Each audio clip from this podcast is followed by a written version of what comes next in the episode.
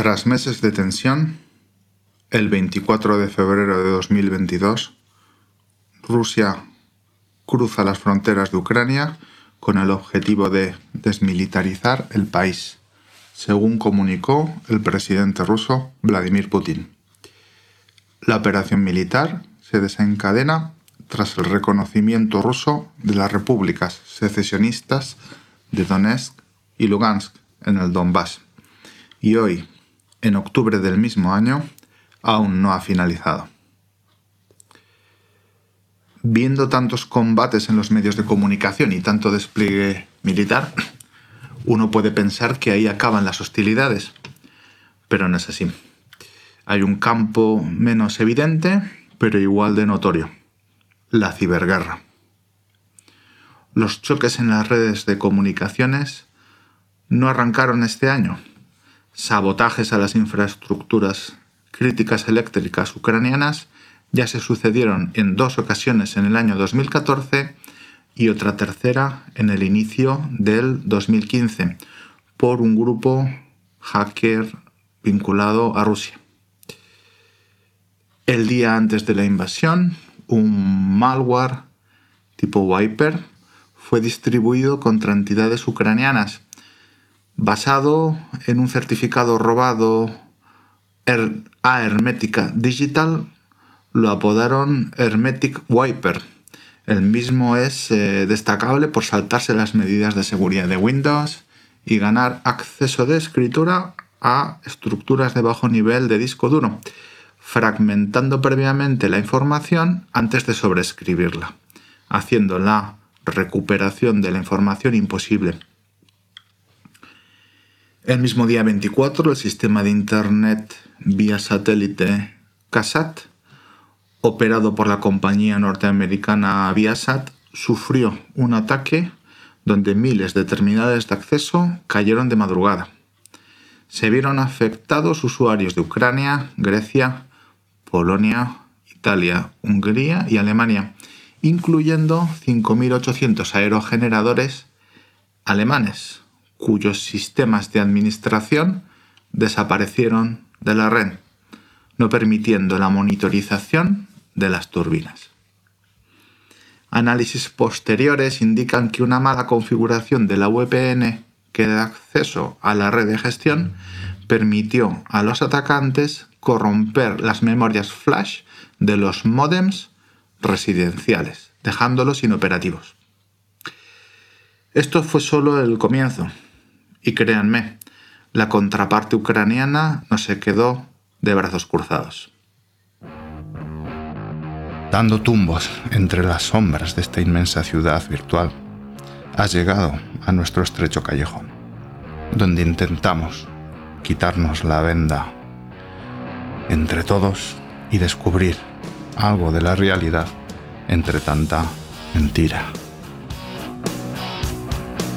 Comienza el Callejón de los Gallos Ciegos, el podcast donde si no me lo demuestras, no te creo ni una palabra.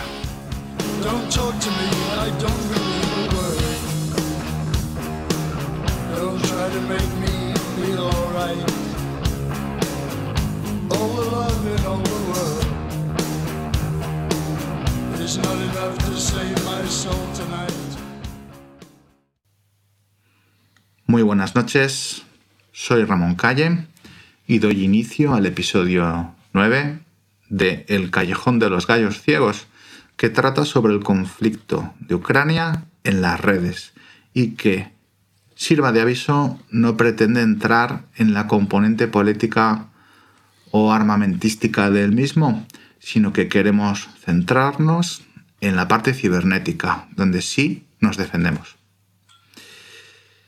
Otro episodio bastante técnico, Don Facun, que estoy convencido de que gustará, ¿verdad? Por supuesto, por lo menos a mí me va a encantar. Y una vez más, pues encantado también de ser partícipe una noche como esta en el Callejón de los Gallos Ciegos. Esperemos arrojar un poquito de luz sobre este conflicto y guerra cibernética, porque creo que esa es la palabra clave, ¿no? Eh, el trasfondo digital que hay en este conflicto. Así es. Mm.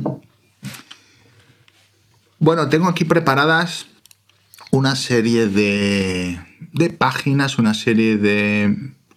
Bueno, una serie de pestañas que, que te voy a compartir un poco para que veas. Sí, sí. Eh, ya digo, esta, esta eh, contrapartida, eh, ahora me voy a centrar en la contrapartida más ucraniana, para que, bueno, pues un poco lo analicemos y, bueno, cualquier cosa que puedas aquí desde la parte técnica, Facun, comentar, pues como siempre nos será de, gran utilidad.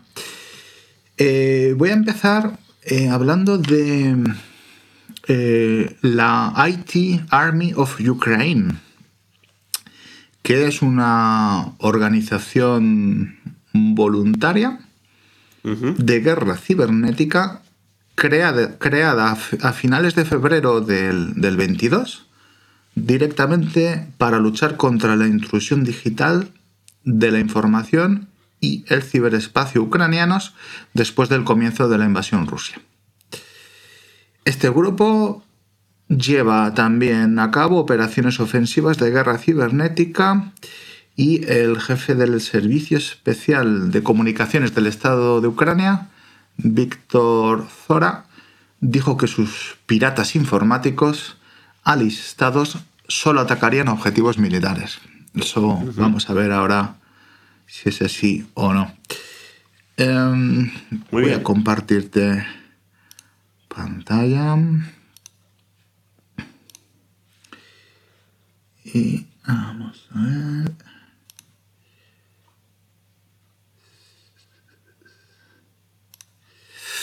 Bueno, este es el. IT Army de Ucrania. Este es el logo. Eh, fíjate, tiene nada más y nada menos que 200.000 suscriptores. ¿eh? para que nos entendamos, tenía una especie de Anonymous, ¿no? Eh, orquestado desde Ucrania para defender o contrarrestar, contraatacar eh, a, a, las fuerzas cibernéticas que tenga Rusia, ¿no? Eso es. ese es el concepto. Yo los denominaría, no sé si sabes la terminología, los partisanos eh, de Ucrania eh, en la vertiente de Internet. Son esa... Un partisano es un, un trabajador o una persona del común que decide unirse a la, a la guerra, ¿no? Pues, pues este es un poco el concepto de este AT eh, Army, ¿no? Em, Curioso que utilicen un Gmail como, como correo de contacto, ¿no? Al, parecer este es el único correo visible que existe. Evidentemente no hemos tenido tiempo, yo por lo menos, de hacer indagaciones sobre, sobre estos grupos. Estaría genial poder hacer una entrevista ¿no? a, claro. alguno de estos señores de la IT Army of Ukraine pero me da la sensación que tampoco estarán por la labor de andar concediendo entrevistas, ¿no? No sé qué pensarás, pero... No lo creo, no, no, creo. No, porque aparte son gente que están en la línea floja, en, ese, en esa cuerda floja, perdón, la delgada línea entre lo ilícito y lo, y lo que realmente alguien puede acometer eh, sin meterse en líos. Así que, por lo general, no suelen ser personas que van a mostrar la cara o van a salir encapuchados y no queremos tampoco transmitir el cliché de que todo el mundo que se dedica a la ciberseguridad es malo o va encapuchado. Así que vamos a intentar eh, no coincidir con esta gente que, están por, otros derroteros, otros caminos. Sí, al parecer el canal es puramente ofensivo, no tiene esta AT Army of Ukraine no tiene un blue team o no se le conoce, sino que bueno, pues tienen una serie de targets y los, y los eh, atacan, ¿no? Eh, para que te hagas idea, mira, tengo aquí seleccionados eh, una serie de actividades que puedes ver aquí en la Wikipedia, en la Wikipedia inglesa. fíjate, por ejemplo, Eh, atacaron 31 sitios web de negocios rusos ¿vale? y organizaciones estatales. Eh, poco después de la invasión, eh, atacaron el. Pues sería como el World Trade Center, ¿no? De, eh, de Moscú. Sí, sí, sí, sí, claro. Vale. Y eh, eso, en mm, cinco minutos eh, consiguieron aquí eh, dejar eh, inaccesible la, la web, ¿vale? Eh, también eh, hackearon el site de, Sberbank, ¿vale? Este es el banco más famoso de Rusia. Vale, Luego vamos a mostrar algo referente a esto, ¿eh? pero sí, sí. De Sberbank. Sí. Pues, eh, pues atacaron, es un banco, ¿vale? Luego, eh, eh, eh, Power Grids, estos son líneas eléctricas y infraestructura de, Ferrocarril. de ferrocarriles, ¿vale? Supuestamente, ah, entiendo, ah, los que llevan a Ucrania, ¿vale? Y por aquí que incluye tecnologías como GLONASS. GLONASS es el GPS chino, para que nos entendamos, o ruso. ¿Vale?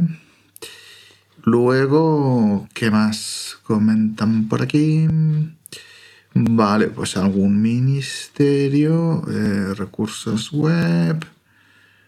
Eh, Este eh, fenómeno fu- fue muy reciente. El- el- la cadena de, de los taxis de Yandex. ¿Vale? Esto no sé si vistes las imágenes. eh, bloquearon totalmente el centro de Moscú porque enviaron eh, todos los taxis a un punto concreto. ¿Vale? Y, eh, Juego de niños, ¿no? Sí, juego de niños, ¿no? Y bueno, aquí, eh, pues bueno, eh, queda un poco eh, a la opinión de, de cada uno decir si estos son objetivos militares o no son objetivos militares. ¿eh? Aquí Claro. cada uno que, que Bueno, es, lo que quiera. es- es el daño colateral de tener ese, ese tipo de información y ese tipo de, de armas cibernéticas, ¿no? Es como cuando nos metemos en temas más balísticos, uno dispara un cohete, pero puede caer también en, en territorio civil, ¿no? O casualidad a veces. Entonces, bueno, parecido, parecido. No vamos a meternos en ese ambiente. No nos, en ese- no nos vamos a en meter ese contexto, en- pero, pero bueno, eh, para que se entienda la analogía, eh, Sí. cuando uno posee este conocimiento, bueno, es- el- los objetivos civiles también son, son tentadores. E- Esa es la palabra. Yo creo que aquí han tenido la tentación, bueno, pues un poco eh, de, llámalo concienciar, llámalo castigar a la población civil rusa, pues un poco para que sepan que hay un conflicto en, Ucrania y, y, bueno, que desde su lado, supongo, pues se sientan incómodos o incomoden a sus, a sus mandatarios. ¿no? Por supuesto. Em, mira, otra herramienta que también es controvertida, porque mira qué nombre le han puesto. Bandera. Curioso. ¿Vale? Hay un, un histórico líder de extrema derecha que se apellida Bandera. Eh, ¿De esto- España? eh, no, en Ucrania. Em, es- Vale, vale, vale. ¿Esto, esto, se- ¿Esta es tu, tu, tu IP pública? O Ah, sí, aquí Vale, vale, vale, simplemente es que al yo abrir el site. No, Vale, pensaba ok, que preguntaba ok, ok. si bandera. No, no, porque español, salía, no. salía. La gente lo puede ver también, pone España y la IP pública y será tu IP salida, ¿no? Sí, pero Vale, no suframos porque yo estoy bajo un pool de IPs de mi ISP, así que no. Que no, No nos me- ataque la. no me la podréis armada- hackear aquí. Hombre, a lo mejor, si, si fuera un site en directo, a lo mejor un live, a lo mejor sí que podéis intentar atacar, pero como va a ser Sí. esto en diferido, Se ocurre, no lo transmitiremos, ¿no? o, o sí. O sea, Entonces, no sé qué opinarás aquí, pero esto tiene pinta de ser eh, simplemente un. Bueno, pues algún tipo de, de ataque de, de DOS, de, de ataque de, de distribuido, ¿no? De, negación de servicio. Pero bueno, no le vamos a dar al botón porque eh, aquí no veo ningún cargador de IPs. Así que ellos me imagino que habrán cargado lo que les lo que considere, ¿no? Cuando tú le des a Start, Sí. entiendo que empezarás a. Bueno, mira, aquí Bueno. pone 10 websites. No tengo ni idea. Pero una- tiene pinta de flooding, o sea, de hacer aquí un, Sí, sí, un sí, sí. Tiene pinta de un ataque volumétrico de lo que sea, de flooding, lo que dijiste. O sea, Sí, míralo, DDoS. sí, exacto. O sea, es una herramienta online que se han currado por ahí. Bueno, es, es un, es un frontend, ¿no? O sea, lo, que tienes es. por debajo puede utilizar lo mismo que utiliza Anonymous y sí, sí. Muy interesante, ¿eh? Esto, mira, no, no lo conocía. Bandera.com. Que nadie lo utilice, o sea, que No, por lo menos eh, eh, me refiero a que estas cosas sin, sin conocimiento de causa, mejor no jugar con ellas. Porque, bueno, podemos quedar expuestos también a que luego pueda ser traceable eh, el ataque y se identifique nuestra máquina, nuestro, nuestra dirección. O sea, no, no merece la pena jugar con este tipo de herramientas porque podemos quedar expuestos ante, bueno, los agentes de, de- ¿eh, Ramón, La- las fuerzas y cuerpos de seguridad del Estado, que es. están controlando también un poquito estos movimientos. estaríamos haciendo una actividad eh, muy posiblemente ilegal y, eh, bueno, eh, aquí, por ejemplo, si eh, lanzáramos la herramienta tal y como está, yo directamente estaría saliendo con mi ISP directamente y ese ISP podría saber que soy yo y si hubiera unas acciones legales en contra de esta acción, pues eh, podían decir, mira, pues esta IP correspondía al cliente Ramón Calle, ¿no? Claro, aparte no sabemos si hay un registro también, si esto va a- hay, un, hay un proxy detrás, no, no- sabemos muy bien qué, qué- qué está ocurriendo, o sea, qué, cómo está montado esto. Yo, no- yo no me aventuraría a darle el botón. Bueno, sí, sí lo daría, pero en otro entorno. No, no ahora mismo, no en live, ¿no? Sino con conciencia y, y con sabiduría. Eso es. Y, y bueno, eh, relacionado con este tema de, la, de las eh, herramientas, que estas las he visto en el propio canal de Telegram de, de este IT Army, ¿vale? Eh, hay también listados de accesos a eh, webs eh, de interés. Si te fijas aquí en la captura, Facun, aparece aquí, ¿ves? Este Excel, por así decirlo, es de targets, ¿vale? Y si te fijas aquí, hay un, hay un is down, entiendo que si está caído, eh, pues cogerá y protestará. Esto tiene, pin- Information near page. tiene- Esto- tiene pinta de ser un canal de noticias, 24 algo. Sí, sí, sí, sí. O sea, son como canales eh, tipo blog o... Estos son, no, simplemente URLs. ¿Vale? O sea, eh, la percepción que tengo es que estos son los próximos objetivos o los objetivos de esta AT Army of Ukraine contra eh, estos sites de, de Sí, Rusia. pero me llama la atención el título. Stop eh, Russian Disinformation. Eh, Ajá. Es como si fueran portales, eh, blog o portales que ellos consideran que están desinformando o que son... Sí, eh, sí, mira, por ejemplo, aquí, ¿ves? fíjate, mira, de ahí aquí tienes, ahí tienes una especie de podcast o... es como una, una radio FM. Sí, sí. Eh, o sea, y esto es 024, o sea, tiene pinta, lo que comentas, mm, se centran por lo que parece. Ah, bueno, Mira, esto es una, esto es una central térmica, tiene pinta. Eh, ¿qué- qué po- Soy curioso, eh, continúa en las hojas del Excel. A ver qué- Ah, vamos a ver, estas, estas no las había visto yo.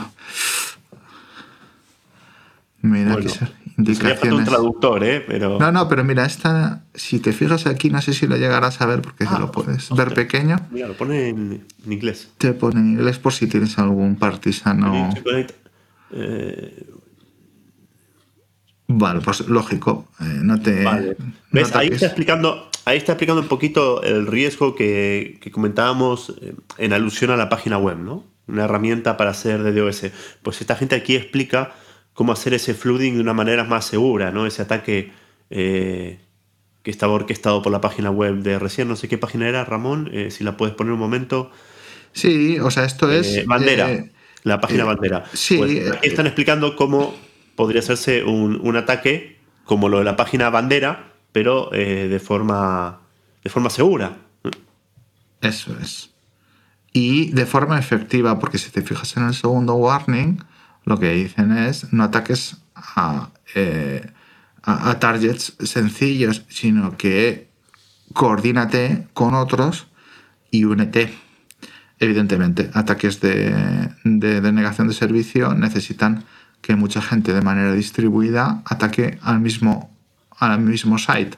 Si tú te, te, eh, decides atacar uno en concreto, eh, por tu cuenta no vas a conseguir tirarlo eh, Bueno. casi seguro, ¿no? O tienes gente, o lo normal es que montes instancias mega baratas en el cloud, eh, que te lo hagas como infraestructura, como código para levantar miles, cientos de instancias y, y lances de ahí. Tengas una infraestructura de, de DOS as a service, ¿no? Lo más normal es que ocurra eso. Ahora, aquí están pidiendo colaboración eh, ciudadana, básicamente.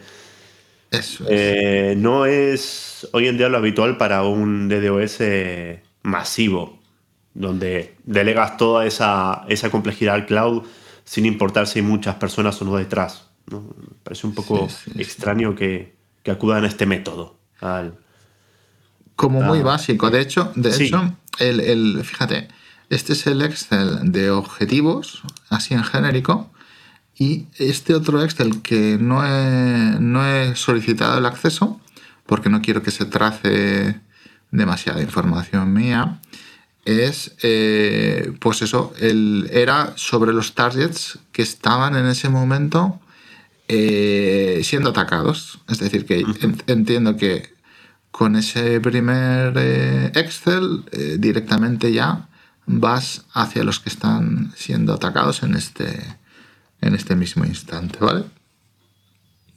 ¿Quién actualiza esto? O sea, como- Bueno, en fin, ah, mira, ahí tienes unos canales, una especie de, de- Creo que es un usuario de Telegram.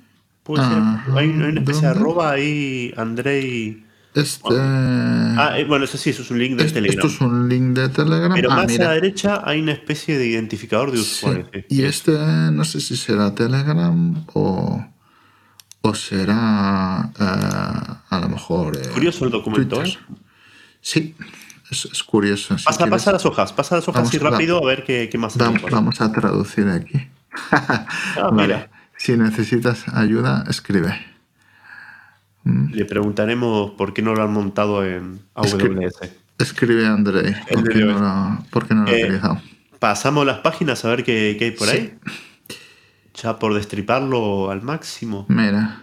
Attack Simple Level. English version.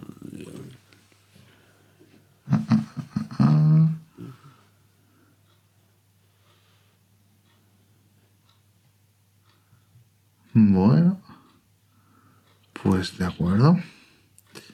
Eh, hay unos links. No. Acabo de ver eh, cuál es el objetivo de estos links. Pero bueno. Bueno, sigue. Esto. Opción 2. Ah, mira, el nivel avanzado es como diferentes niveles. Cómo atacar con un nivel avanzado. Y aquí no sé qué cuenta. DDoS Docker. mediante Docker, ¿eh? Sí. En O Python. con Python. Instrucciones. Mira, puedes descargarte un día el Docker, Ramón, y hacemos otro podcast. Eh, Sí. Levanta las máquinas y miramos qué pasa. Ya te digo. Aquí comandos de Docker. Y entiendo que Bueno, explica un poco qué es Docker también, porque igual hay gente que nos está escuchando y dicen estos dos. ¿Qué demonios están hablando? Sí. Explica un poco. Docker sería como una manera de compartimentar eh, aplicaciones y ejecutarlas de una manera más o menos como si fuera eh, en un servidor, pero permitiéndote varias instancias, ¿no? por así decirlo. Eh, no es una tecnología bien bien de virtualización, pero básicamente tú con un Docker puedes en un eh, servidor que tengas en local o un servidor, por ejemplo, en la nube, pues levantar una aplicación eh, sencilla como puede ser una de estas. Entonces, si tú tienes a tu disposición, tal y como decías, en un eh, proveedor de cloud, posibilidad de levantar varias máquinas, pues tú puedes levantar contenedores Docker y, por ejemplo, una sola máquina física te puede permitir levantar múltiples instancias de Docker, es decir, estás multiplicando el efecto del ataque con múltiples ataques en paralelo, por así decirlo, como si fueran diferentes ordenadores en uno. no sé si más o menos más o menos se puede entender. Ah, para, para, alguien de informática, alguien asociado con, con la materia, ¿eh? Para los que estén un poquito más lejos, les, les recomiendo que busquen no sé, en Wikipedia y se... Claro, la ventaja de Docker es que tú, eh, básicamente, con eh, poco conocimiento eh, técnico, puedes levantarte un servidor de este estilo y no tienes que instalarlo desde cero.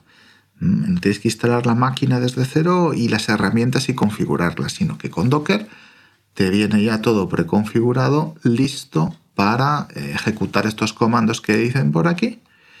Y ya digo, con efectividad de poder abrir múltiples instancias, tú lanzarías este Docker Run y bombardearías, ¿eh? se llama aquí bombardear, pues aquí tiene pinta de que estás lanzando eh, mil eh, cosas por minuto. Sí, mil peticiones. Mil peticiones por... Por, hora, ¿no? Sería mil peticiones por hora. Sí, sí, por hora. Tienes razón. Sí. y nada, aquí comentan Python también. Estoy viendo, la verdad que. Bueno, es una aplicación hecha en Python, o sea que. Sí. Y. Nada, estoy. A la vez que estás viéndolo tú, lo estoy viendo yo. Mira, aquí, por ejemplo. Habría que descargársela. Te digo la verdad, eh, estaría bueno descargársela. Eh, yo he visto varias aplicaciones de, estas de hace años y. Y por, lo menos eh, me acuerdo, no sé si lo mostramos en algún episodio, la, la que usaba Anonymous, el, el Loic. Puede que sí. tiene una interfaz ahí muy chula, con, con un dibujo de una especie de, cohete, si no recuerdo mal. Bueno, tenía, yo tenía dos versiones de Loic, de Anonymous. Pero bueno, o sea, aplicaciones estas siempre existieron. Eh, ¿Cuál es la necesidad de reinventar la rueda? no lo sé, porque siempre la subieron y de código abierto encima. Y siguen funcionando. Eh, seguramente están, están basadas en alguna de estas que, que estamos comentando y quizás adaptadas también eh, al lenguaje de, la población objetivo, ¿no? O sea, para que la gente pueda utilizarla de manera sencilla. Sí. Yo lo que. No sé qué opinarás eh, sobre los ataques de, DOS, pero no son los más reputados en el mundo, eh, por así decirlo, de hacking. No, porque son muy sencillos. O sea, realmente hay hay programas que le das un botón, le pones la URL y ya lo hace solo, ¿no? Entonces, no sé, eh, como que no tiene, no tiene misterio para alguien que, está metido en el, en el hacking del lado del malo. ¿eh? Recordemos la diferenciación entre un ciberdelincuente y un hacker. Son, cosas distintas. Pero no, tiene no plantea ningún reto en sí. Eh, lanzar un DDoS. Aquí la cuestión es, como es un ataque volumétrico, la cantidad de peticiones que se mandan. Cuanto más peticiones se manden, más posibilidades hay de que, carga, que caiga perdón, el servicio objetivo, la página a la que estamos atacando. Con lo cual, quizás aquí la complejidad hoy en día radicaría en montar una buena infraestructura y no depender tanto de los usuarios que puedan colaborar en la acción. Sí.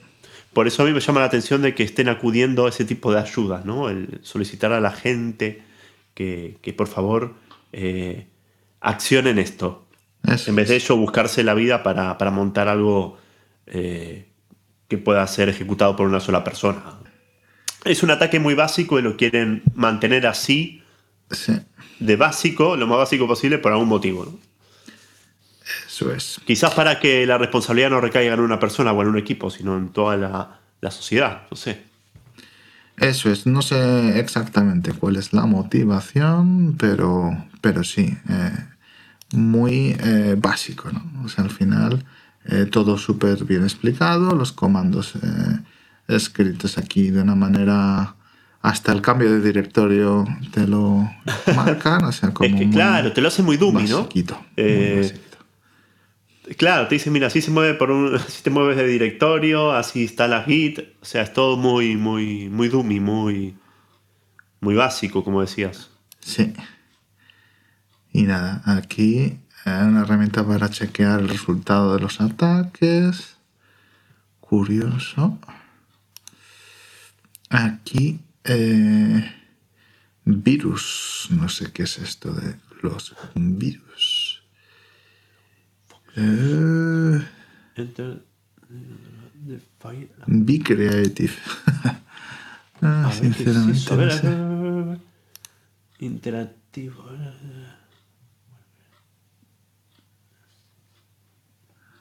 Esto debe ser un virus. Sí, es un bat, fíjate. Esto, un fit- es un esto de aquí, ¿no? Sí, lo pone abajo, lo- lo- es que lo escribe abajo. Ah, vale. Pone, fíjate que pone eh, eso.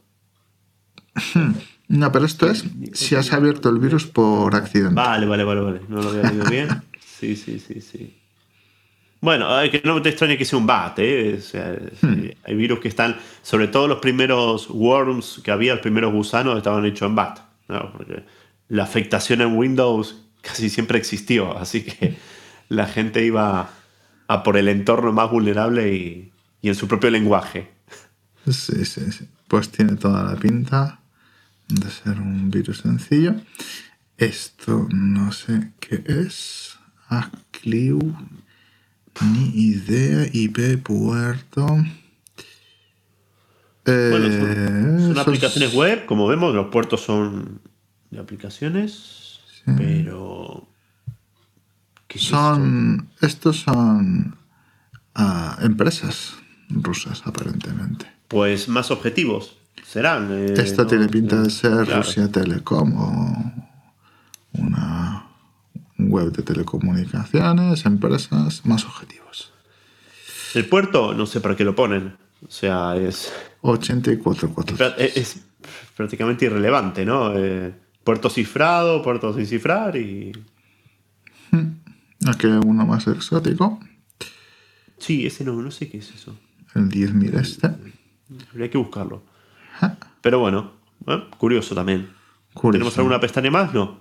Hasta Pues tenemos, tenemos una pestaña. No, del, de este Excel, yo creo que ya no hay nada más, pero El virus sería interesante descargarlo, ¿eh? por lo menos hacerle un poco de ingeniería inversa estaría bueno.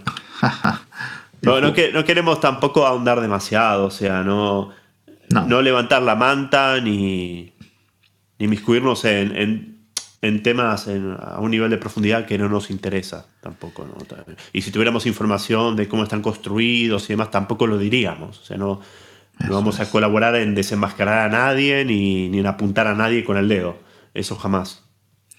Sí, y, y bueno, eh, básicamente hemos querido eh, hacer pues esto, lo que estamos haciendo ahora, ¿no? Un, un pequeño recorrido, pues el estado de las acciones cibernéticas, ¿no? Que ha habido a lo largo del conflicto, pero no hemos estado, yo por lo menos, por falta de tiempo, ¿eh? muchas veces encima de, pues de estas acciones, ¿no? Pero como podéis ver, eh, las han habido y las están habiendo, ¿eh? O sea que hay, hay movimiento en redes.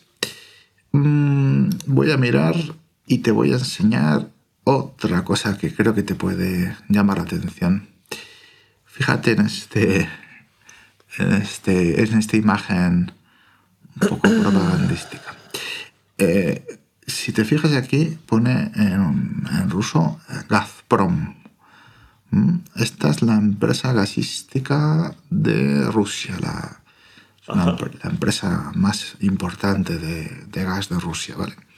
Pues si te fijas, se han eh, dedicado a interceptar y a bloquear las comunicaciones de un satélite. Este tal satélite Yamal 61. ¿Vale? Y eh, exactamente no sé lo que han conseguido, pero eh, aquí al parecer estos satélites conectan eh, la producción de, de mm, oil, entiendo que es petróleo, ¿no? Sí. Eh, operaciones de minería en el este de Rusia, comunicando la, cortando las comunicaciones de esos, de esos sites. Esto es una mm, propaganda de Telegram, o sea, lo que estamos mirando ahora mismo, ¿no? Eso es. Esto es una propaganda de una acción que han realizado y, bueno, pues eh, con, con Sorna, eh, aquí sacando la niña esta, que es famosa eh, porque sale como con una foto de un incendio detrás, normalmente. Y aparte tiene una mm. sonrisa un poco choconda, ¿no? no sabes si, si, se ríe, está enfadada, que... Es una sonrisa de, maligna, de... Sí, sí, totalmente. De maldad. Muy curioso, curioso. Sí. Sale un caballero cruzado ahí, una especie de. Sí, bueno, con una mascarilla de gas y con un turbante. a mí me da la sensación de que un caballero cruzado, no sé por qué, pero la indumentaria. ¿O lo veo mal? Ah, no, no, a la parte izquierda, tienes razón. Aquí, bueno, este de aquí. Ese también. Esto es como, como una especie de. Capaz que lo veo mal, ¿eh? Lo, veré pequeño. Pequeñito, sí. Es como un señor con una máscara con una máscara de gas, eh, como que fuera un trabajador de una eh, extracción petrolera. Sí, curioso. ¿no? sí, y aquí sale pues un caballo, por eso pensaba que decías lo del... como un logo de Ucrania. Bueno, la simbología es muy importante también, así que no me extrañaría en absoluto que aprovechan algún, un símbolo, una reliquia del pasado, ¿no? Pero bueno, es, es otro tema. No vamos a tocar simbologías en esta guerra, porque da para largo y tendido. Eso es.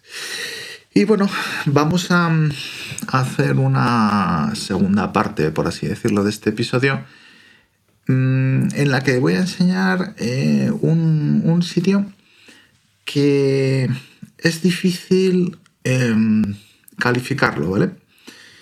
voy a utilizar em, lo que dice la propia Wikipedia, ¿vale?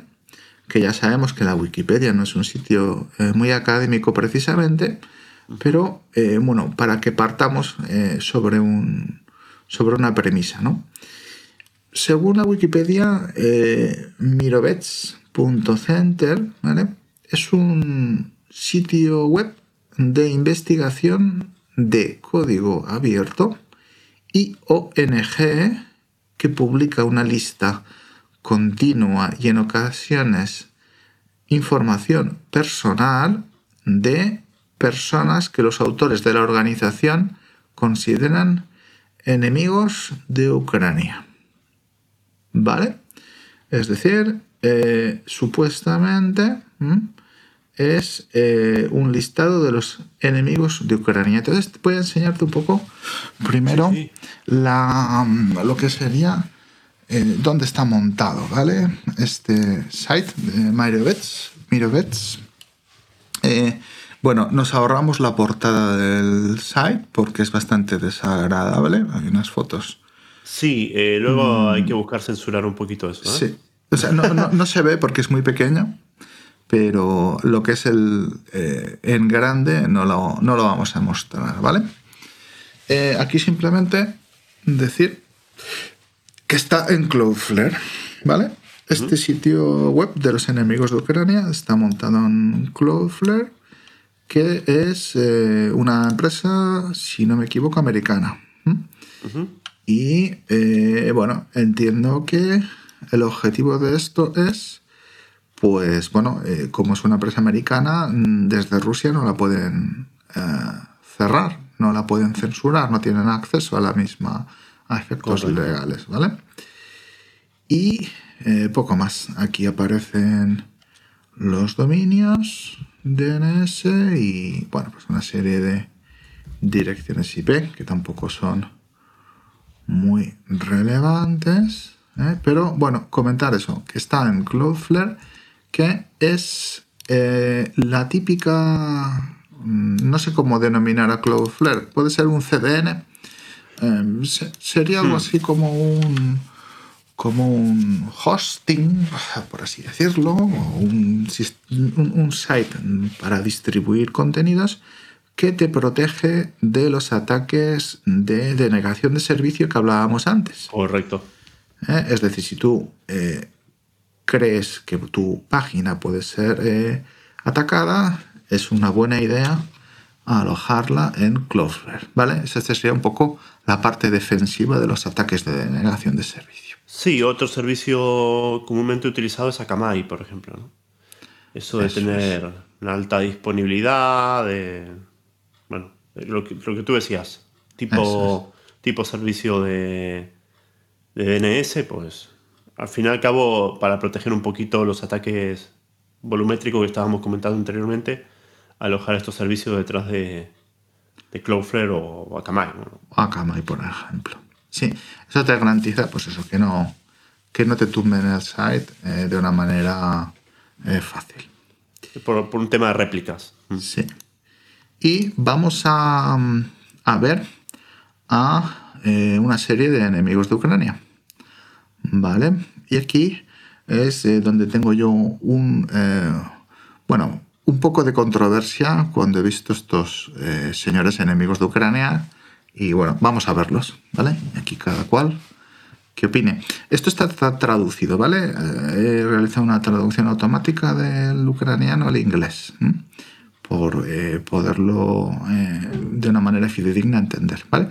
Pues este señor, este es, es Wyatt, ¿vale? Aquí hay una serie de capturas de su foto, eh, una serie de eh, textos que ha compartido, eh, un vuelo de este señor a Barcelona y luego de Barcelona a Istambul, ¿vale? Es decir, esto es... ¿Dónde ha ido? Mm, ha ido a Donetsk para el referéndum Vale, pero esta persona existirá. O sea, estaría pues bueno agarrar, por ejemplo, la foto, ponerla en la, herramienta de comparación de, Google y ver si hay algo relacionado con él. Porque igual puede pues ser una, foto creada con aplicaciones de inteligencia artificial, ¿no? No, te cuento. Este señor eh, sí que existe. Eh, al parecer forma parte de eh, lo que se denominan observadores internacionales. ¿Vale? Entonces, él Em, ha ido a la zona de estas repúblicas em, secesionistas, por así decirlo, que eh, creo que fue ayer cuando se declararon oficialmente unidas a, o antes de ayer, oficialmente unidas a la Federación Rusa. Bueno, pues este señor... por parte de Rusia, ¿no? Hay países que no lo reconocen. Esto, eso, es, va, a ser así, Eso es, es Rusia la que eh, considera que esas eh, repúblicas son, eh, a partir de ahora, forman parte de su federación, ¿no? Pues aquí, bueno, pues este señor es un enemigo de Ucrania porque ha participado como supuesto observador internacional, ¿vale? Seguimos con más personas. Tenemos a esta señora que es eh, de eh, origen canadiense. Vale. Y bueno, pues que vive en Ontario. Y bueno, eh, aquí no hay mucho que ver. Aquí hay un archivo zip que exactamente no sé qué contendrá. Propaganda de nazismo ruso, ruso y fascismo. Eso es. Aquí es una constante de este conflicto ambos bandos se acusan de ser eh, fascistas y nazis. Entonces, según esta página, se considera que esta mujer canadiense es propagandista de la nación rusa. Con esos dos calificativos, pues bastante peyorativos. Correcto. y más en época de guerra, ¿eh? donde todo lo que es nazi evoca a, lo más oscuro de, la mente humana, básicamente. Eso es. Pues bueno, aquí las acusaciones son bastante graves. Ataca la soberanía del territorio de Ucrania, eh, ha participado en conferencias.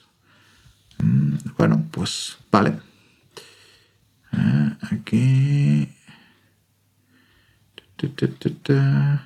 Bueno, pues es un activista y que ha escrito artículos para, para Russia Today. No sé si sabes, Russia Today es eh, un poco la, La- el canal de comunicaciones, el medio de comunicación ruso eh, a nivel internacional, ¿vale? Eh, había un canal incluso en, en español, bueno, existe un canal en español, aunque ahora mismo no, no se puede ver, ¿vale? Venga, continuamos con los enemigos de Ucrania y nos encontramos a este señor que tú, por tu conocimiento musical, a lo mejor Oh, identificas. Vale, Eh, bajista fundador de Pink Floyd, claro. eso es. Es uno de los bashers de Vale, ese vale. bajista, ¿no? Eh, sí, bueno, está mal escrito, pero sí, sí. Vale, pues este señor Correcto. es enemigo de Ucrania, es inglés, es Sí. british y nada, pues aquí son unas declaraciones que realizó. Bueno, Pues, él siempre fue controvertido en la política, es una figura constante en ese ambiente político, como puede ser Bono de YouTube. Bueno, hay ciertos músicos que mezclan la política y la música y creo que no hay nada más distinto en el mundo, no debería ser nunca mezclado, es aceite y agua. Pero bueno, eh, sí, sí, eh, no me extraña que esté aquí en una lista pública de, de enemigos. Bueno, no sé. Aquí tengo yo. eh, entraremos en el apartado del debate si un cantante puede ser un enemigo de Ucrania. Bueno, enemigo del verso, de la, de la prosa, porque este señor, empuñar armas, no, ¿eh? Un bajo, como mucho. Ya ves. Y eh, ya vamos a dar paso a la que yo considero más controvertida de, de todas estas personas que he seleccionado, que es esta chica, Faina Sabenkova. Ajá. eh, que es eh, básicamente una niña, porque nació en el año 2008 y bueno, por lo que parece bastante activista pues en actos públicos, ¿no? Aparece pues en, varias... eh, eh, en varias eh, condecoraciones de, es escritora eh, la, la niña y bueno pues aparece en, múltiples redes sociales y, eh, y nada eh, si te fijas eh, además de toda esta serie de publicaciones y fotografías que han ido sacando incluido algún vídeo dicen que es una víctima de la propaganda terrorista rusa y nada, como que está promocionada en actos de agresión humanitaria contra Ucrania. Esta chica, esta niña. Em, nada, aquí básicamente ponen aquí por fecha, entrevistas, eh, vídeos, sus libros, etcétera. Estamos hablando etcétera, de- etcétera. De una niña menor de, de, de 15 años, ¿no? De- 2000 2008 Mira, nació. En el 2021 ¿Viste? tenía 13. Aparentemente. ¿Y, hay, y hay un scratch ahí público? Pues- Está bien, está bien que es una figura pública porque toda esa información eso Sí, sí. lo, re- lo refleja, pero Pues- compartimos... eh, en fin. Pues este, este es su Telegram, por ejemplo. ¿Mm? Si te fijas, este es su Telegram. ¿eh? Y eh, bueno, pues ya ves. Hay aquí eh, contactos que son conocidos de esta mujer. Página de VK, que es como el Facebook ruso ¿eh? etcétera, etcétera. Eh, bueno, yo solo comentar, por lo que sé de esta web, eh, aparecer aquí es eh, un verdadero em, peligro, por así decirlo, eh, si eres ucraniano. Porque en ese mismo momento pues eh, vas a coger un taxi y a lo mejor revisan si estás en esta web o no. Pueden llamar por teléfono y decir, eh, determinada persona ha cogido un, un taxi y está en esta ubicación. Es decir, que algo que, bueno, puede, mm, puede ser algo así como eh, una página como de señalamiento político, en época de guerra se puede convertir en lo que se llamaría una kill list, ¿vale? Una lista de potenciales personas, quizá no a matar, pero eh, sí a escrachear, sí a eh, perseguir, porque aquí en esta página hay direcciones postales también, ¿vale? Es decir, que eh, el peligro mm, pasa a ser totalmente físico y ya se aleja de, de lo virtual. Bueno, Facuni, después de ver esta web de Mirio ¿cómo, ¿cómo te quedas? ¿Qué, sensación tienes? La página totalmente pública. Sí, claro. Me, me quedo perplejo y tampoco tan perplejo, ¿no? Viendo las atrocidades que hemos visto en guerras anteriores. Así que lo que pasa es que ahora cambia el contexto, ¿no? Estamos en un contexto digital y y los frentes, las amenazas eh, también cambian, han variado, han variado. Eh, lo que es información pública, no pública, bueno, aquí el trasfondo es que son datos personales, o sea, más allá de que esté colgado en una página web, que lo tenga un taxista, que lo tengan compartido en una libreta, ¿no? Eh, yo creo que ante todo tenemos que hacer la reflexión y, y tenemos que convenir que la información es, es poder, ¿no? Hoy en día es, sinónimo de poder. Incluso diría que más allá de, los billetes verdes del dólar que nos han sembrado desde pequeños, ¿no? Que tenemos esa imagen de, del dólar como el objeto más codiciado de poder. Creo que hoy es eh, la información, ¿Qué, duda cabe? y, como diría, como diría eh, Spider-Man, ¿no? el, superhéroe este encapuchado que le picó la araña en un laboratorio, o eso creo, no, no me sé la historia del personaje. Eh, como diría él, eh, la información, no diría eso, ¿no? La información es poder. Eh, y, y, el poder conlleva también una, una, una, gran responsabilidad, ¿no? Tener un gran poder tiene una gran responsabilidad. Eh, en este caso, la responsabilidad de no utilizar mal la información. O sea, ¿qué es utilizar mal la información? Pues lo que nos estabas mostrando. Coger esos datos personales de esa gente y compartirlos alegremente por internet. ¿Vale? Eh, desde el inicio de la guerra, y los que trabajamos en, inteligencia de amenazas, con aplicaciones de threat intelligence, fuga de datos. Eh, hemos visto que tanto del bando de Ucrania como de la parte de, Rusia se han disparado los datos fugados. Por diversos motivos. Da igual.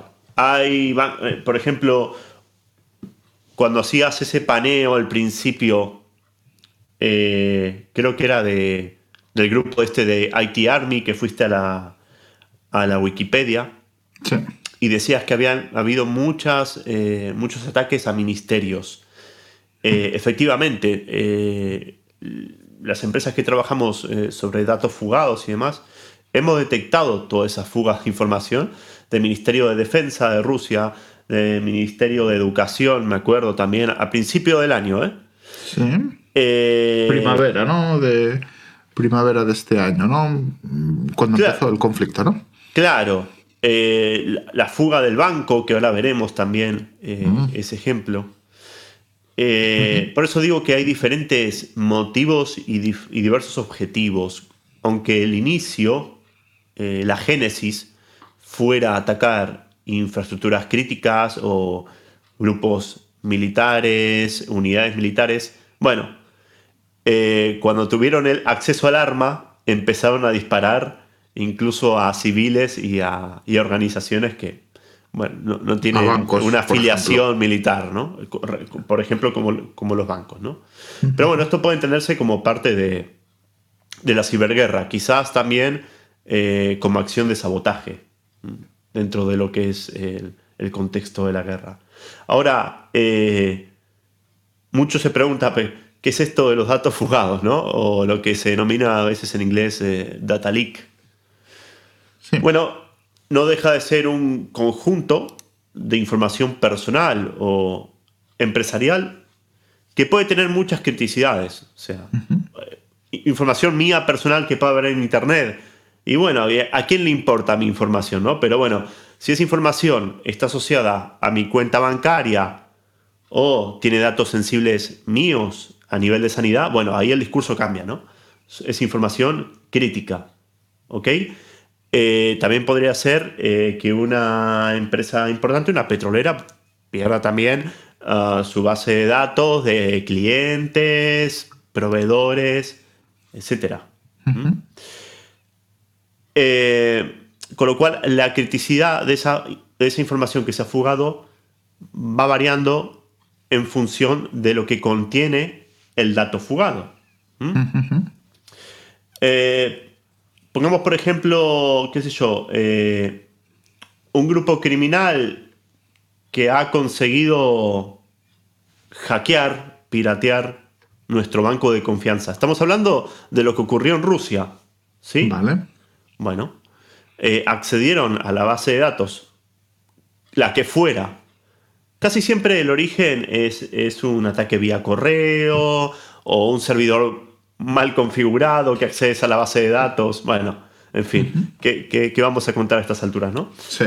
Eh, vamos a suponer que el atacante hackeó el banco nuestro de confianza, se hizo con nuestros datos personales, se hizo con nuestra cuenta corriente, incluso con el PIN de la tarjeta, porque esto se ve también muy a menudo. Incluso encontramos eh, fugas de datos, datos fugados, mejor dicho, eh, de tarjetas identificativas de todos los colores, eh, con todos los sentidos del mundo escaneadas, eh, y ves ahí el PDF de 50 páginas con, con, credenciales, ¿no? De todo. Pero, pero ¿qué, son? Em, por ejemplo, documentos de identidad, DNIs y tarjetas de la seguridad social, cosas O sea, a mí me llama la atención que, por ejemplo, en los datos que incorporamos en la empresa en la que trabajo, eh, que son de la India, yo no sé cuántos DNIs filtrados de, gente de la India hemos, hemos metido. O sea, en imagen, ¿eh? Imagen, no, no es un Word que recopila información o no. Imágenes. O sea, alguien puede utilizar ese DNI, cambiarle la cara, bueno, falsificar credenciales en base a la información fugada, en este caso DNI, ¿no? Ahora, si la información eh, fugada es, es, sustancial, ¿no? Es suficientemente eh, sustancial, como en este caso del banco, entonces ¿qué ocurre? Pasa a venderse, ¿no? Esa información no se comparte, pasa al mercado negro de Internet. Vamos a ver eh, lo que hablábamos del banco, si te parece. uno de los, de, las fugas de, información que hemos incorporado por parte de Rusia dentro de lo que es el conflicto Ucrania-Rusia es pertenece, mejor dicho, a un banco, no sé si es el banco en concreto que nombrabas eh, con, la entrada de Wikipedia. Vale, no sé, el Sberbank. Puede ser que se corresponda, aún así, voy a compartir un segundito, y vamos a ver qué información se recopila. A ver si se ve. Se está viendo, ¿no? Sí. Necesitarás cambiar de pestaña. Sí. ¿Se ve, no? Sí. Muy bien. Voy a intentar hacerlo un poquito más grande. Esto creo que tiene un par de gigas de, de peso. O sea, son muchos datos. ¿Ok? Eh, si me voy por aquí, eh, aquí al escritorio, lo tengo por aquí tirado, fíjense, vamos a ver las propiedades, por ejemplo. Eh, acá pone. Ah, no, mirá, no, no son tantos. Son 5,85 megas. Igual es que se me interrumpió a mí, ¿eh? Cuando lo estaba descargando. Bueno, ya está, bien, está bien 5 megas, ¿eh? Sí, sí, ya está bastante curioso. Entonces aquí evidentemente no soy un versado en, el idioma, pero bueno, ya podemos ver... Eh, Esos son personas. Correos de personas. Supuestamente algo de la tarjeta de estas personas. Yo no sé a qué se corresponden estos dígitos, probablemente es como un número de cuenta o un número de tarjeta, lo de la izquierda del todo. Esos números no sé qué son. No tengo ni idea, estos serán direcciones, hay un bloque. Serán nombres y apellidos, en algún lado tiene que haber nombres y apellidos. Me imagino que Eso de la derecha aparecen direcciones postales, bloque. Ah, mira, aquí sale el banco, ¿no? A ver, espera un segundo. Affinity Bank. sí, hay varias. Absolute Bank, Advanzada Bank. Son varios bancos. Jolines. Aquí hay, hay, hay tomate, ¿no? Aquí hay tomate. Sí, sí, sí, como se suele decir. Vale, dejo de compartir porque esto es anecdótico. Bueno, más allá de la información personal, evidentemente, ¿qué podría hacer alguien o, digamos, un ataque al uso? Un ataque al uso con información filtrada. Bueno, yo podría agarrar las direcciones de estos usuarios, sabiendo que tienen como banco, de confianza Postbank, e intentar hacer un phishing, ¿no? O sea, yo sé que este es su banco. Es un platar al banco para que luego, aparte de tener el número de tarjeta, pueda también tener el, código de seguridad. ¿Sí? Sí, sí, sí. Un ataque de suplantación, un phishing de, toda la vida. Sí, sí, sí. Dejo de compartir un momentito, ¿eh? Sí, o sea, le llamarías por teléfono a, a la potencial víctima y le dirías soy su banco y le puedes decir, eh, bueno, confírmeme su dirección postal, es tal calle, eso genera confianza, porque da la sensación de que, ah, pues, ah, mira, este es un empleado de mi banco porque sabe mi dirección oh, postal y sabe que mi número de cuenta, mi número de tarjeta acaba en estas Correcto. tres o cuatro cifras. Entonces tenemos ahí medio ataque de suplantación. Construyes, claro, construyes el escenario eh, lo más realista posible para que la persona pique y se vaya a una página fraudulenta. Con el afán de que se autentique y deje ahí sus, sus credenciales. Bueno, en este caso podría ser directamente eh, pedirle el número de seguridad de la tarjeta. Ya tenemos el número de tarjeta, vamos a pedirle también el, el CV, ¿cómo era? El CVV. Este, CVV. Correcto. Pero esto sería lo habitual, un entorno un, escenario, mejor dicho, habitual en el mundo de la ciberseguridad. Estamos sí, o, por ejemplo, sí, disculpa, Facu, sería, por ejemplo, eh, hay veces que montan una especie de portales fake que son copias o clones de las páginas de los bancos originales y se la mandas a la víctima después de haberle llamado por teléfono y le dices, mira, te voy a enviar a tu email, porque tenemos el email. Eh, un, enlace para que usted, eh, bueno, pues coja y añada su información o lo que sea. Y ya nos quedamos con su password, por ejemplo. No nos quedamos con sus credenciales. Claro. O sea, un portal de phishing, tal y como, como estabas diciendo, pero ya más dirigido. A lo mejor llamándole por teléfono antes de enviarle el link.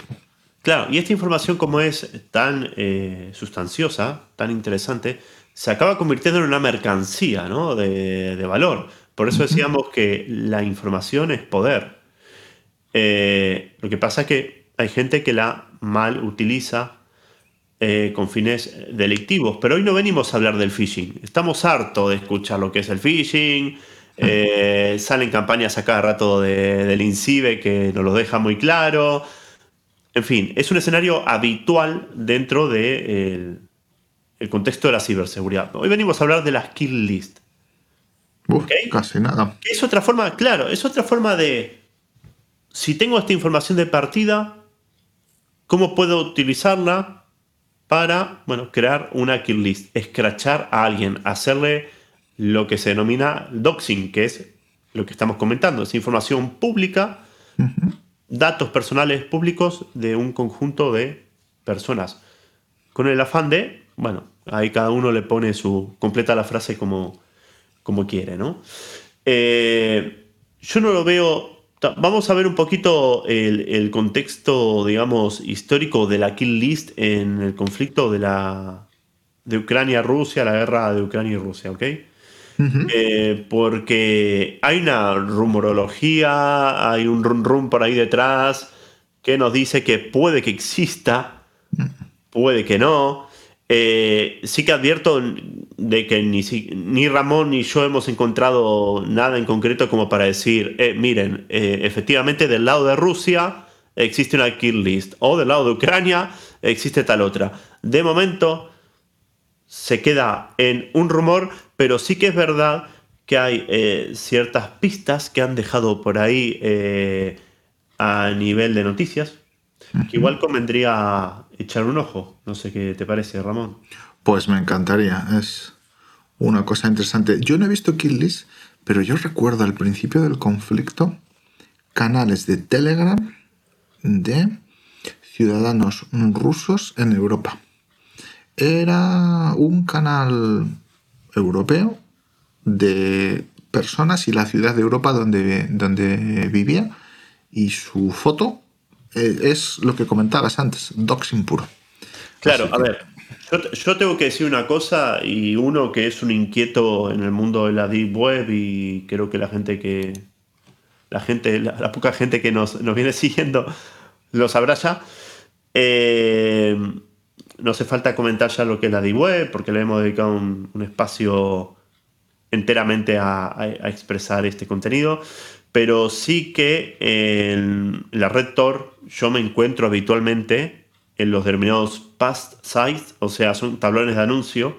Me encuentro habitualmente no kill list, sino personas que hacen doxing a otras. O sea, personas mm. que cogen toda la información personal, valga la redundancia, de, otra, de otro usuario, buscando la ayuda o buscando eh, esa compañía, esa extraña compañía que le ayuda a ejecutar una acción, evidentemente, que, atente contra la integridad de, la víctima.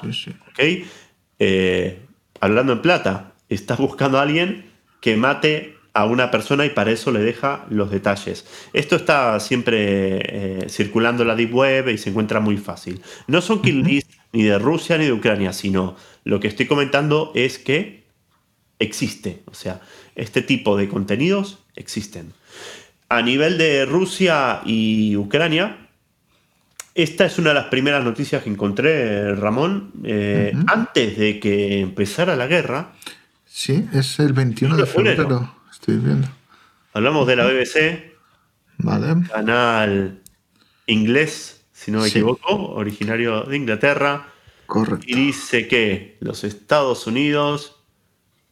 Bueno, los Estados Unidos dicen que tienen información creíble, creíble, de que Rusia o las fuerzas de Rusia están, están creando listas de ucranianos para ser asesinados o para mandar a campos de trabajo forzado, no vamos a decir, no vamos a decir exterminio porque suena muy nazi, de, concentración, campos de, concentración. Trabajo forzados o lo que sea, sí. Sí, sí, De prisioneros.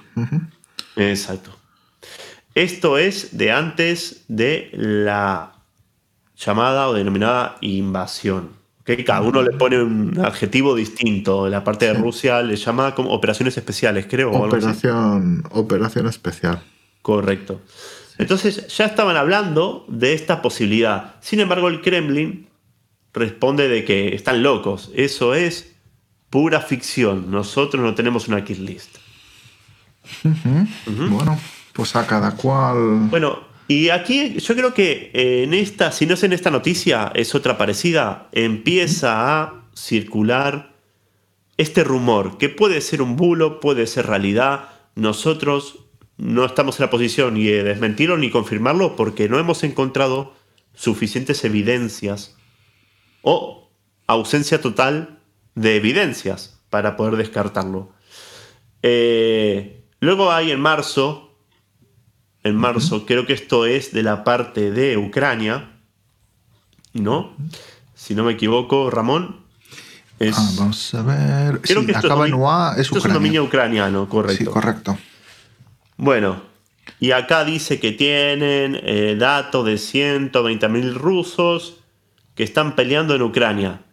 O sea, Esos son muchos. Se ¿eh? supone que tienen una lista para identificarlos y luego, bueno, que, que- que la gente haga con ellos lo que quiera, ¿no? Porque no te especifican exactamente qué, qué, bu- buscan con la lista. Pero estamos hablando también de kill list, o sea, estás mandando al frente, estás desvelando información personal de los soldados del bando contrario, ¿no? Para que nos hagamos una idea, eh, si son, tal y como dice esta noticia, eh, personas que están eh, ejecutando su servicio en la guerra de Ucrania, 120.000 soldados aproximadamente fueron los empleados en la primera fase de la invasión. Eh, es decir, eh, casi la totalidad de ellos. Si fuera eso, eh, gente que está luchando en Ucrania. Así que es sorprendente, porque directamente se podía decir que tienen fichados a casi la totalidad de las personas involucradas en, en la primera acción.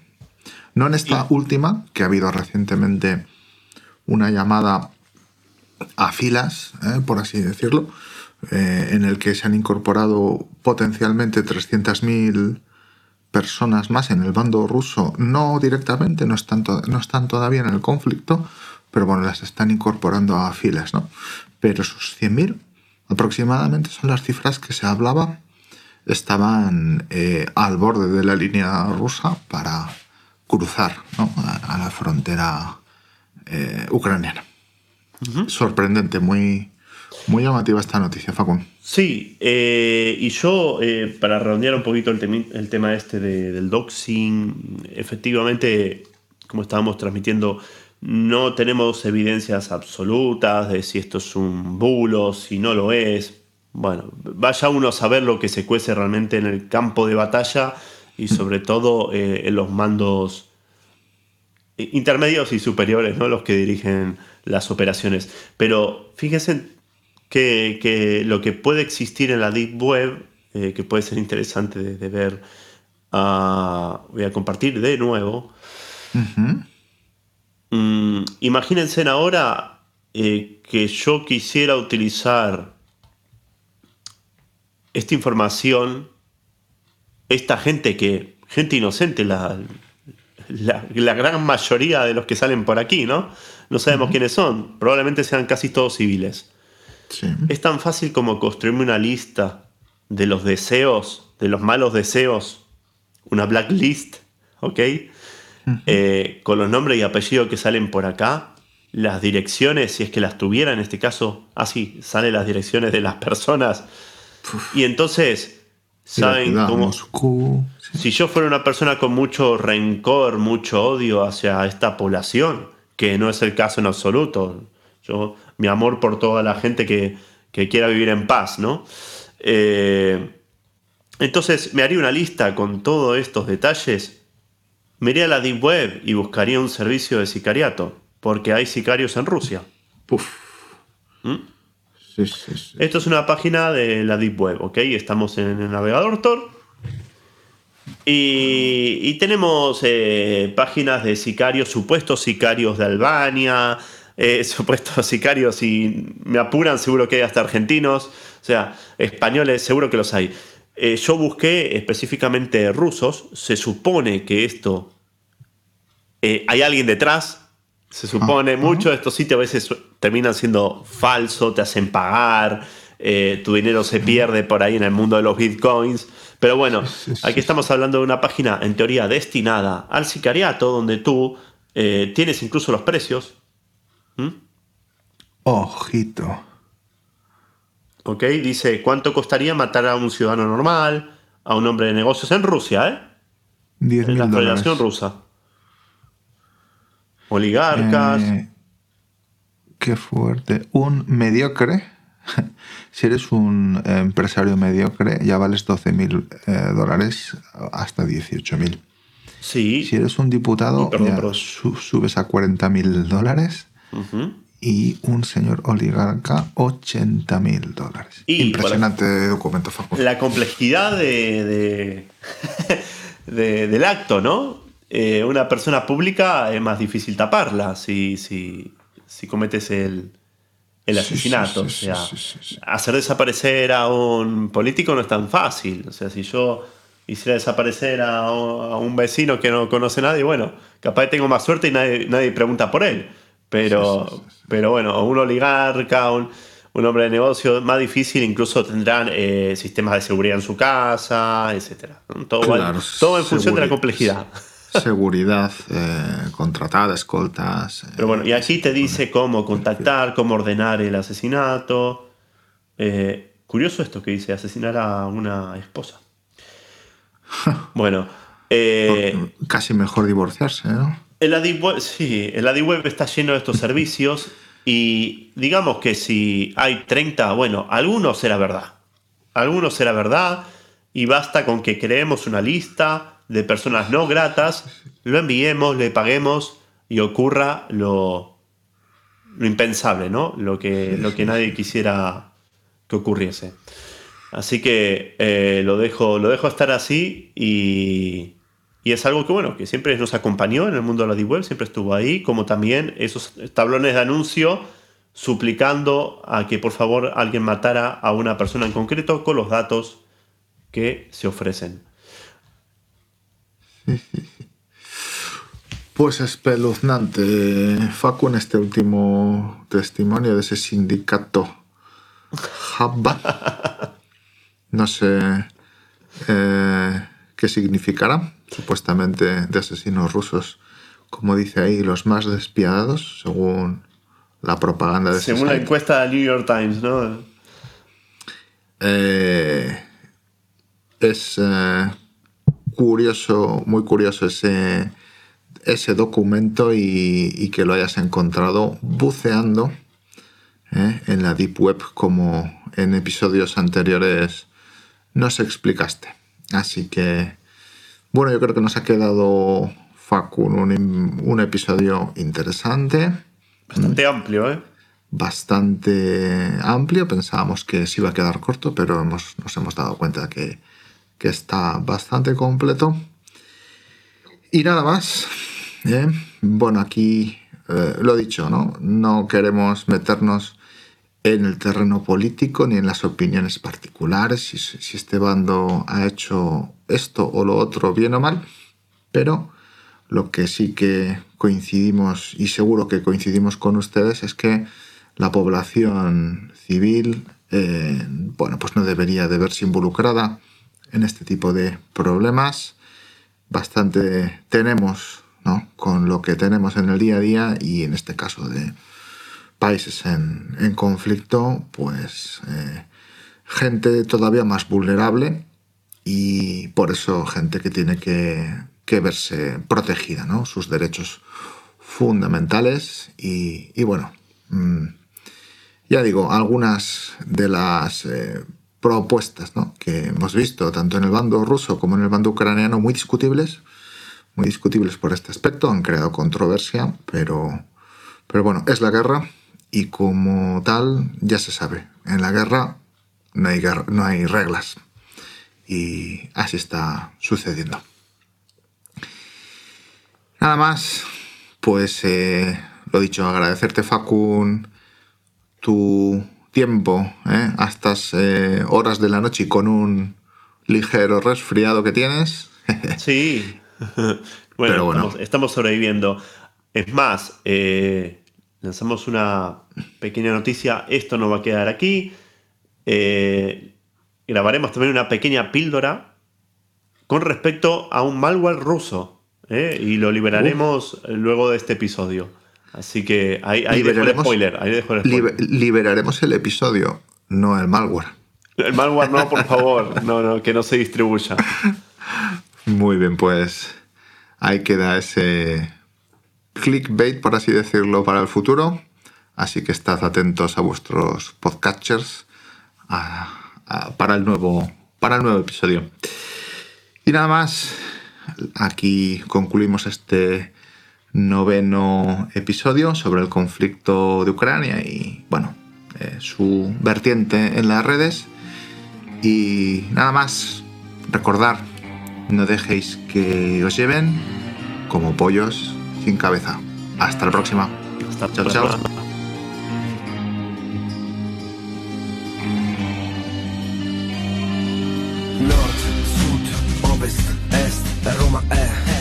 Grande che di notte ti prende, ti inghiotte. Fotte la mente Un gigante che ti culla tra le urla che non sente. Ti compra, ti vende, ti innalza, ti stende Ti usa se serve, ti premia, ti perde. Chi parte, chi scende, chi bleffa, scala.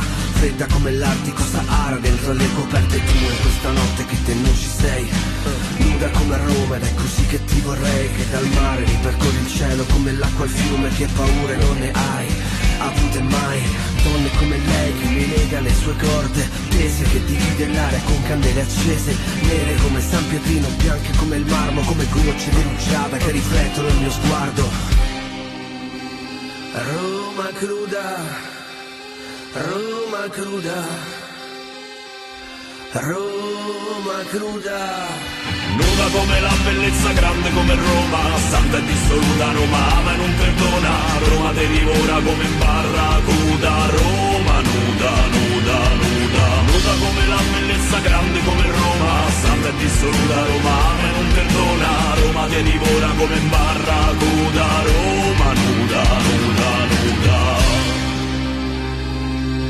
Levante, ponente, maestrale, scirocco, le rose, i venti, le spine, un rintocco, mi blocco, tramonto, palazzi fino al mare, sette vizi, capitale, sembra di affogare, del bianco e nero, di un ricordo che non m'appartiene, in mezzo a canti di sirene, fredde come iene, dove sete di vendetta, veste sete su misura, Roma benedetta, a volte Cristo, a volte Giuda, Roma barbara e cultura, DNA complesso, Roma è così che fa, seduce dall'ingresso, triste come un tango, tra l'oro e il fango, Roma è un passa due volteggiando sull'asfalto è un volto stanco di Madonna con le lacrime gelosa e invadente Custode d'anime curiosa, indolente, infedele, preghiera Roma mani infami dentro l'acqua santiera. Nuda come la bellezza, grande come Roma Santa e dissoluta Roma ama e non perdona Roma te divora come in barracuda Roma nuda, nuda, nuda Nuda come la bellezza, grande come Roma. Santa e dissoluta Roma ama e non perdona. Roma te divora come in barracuda, Roma nuda,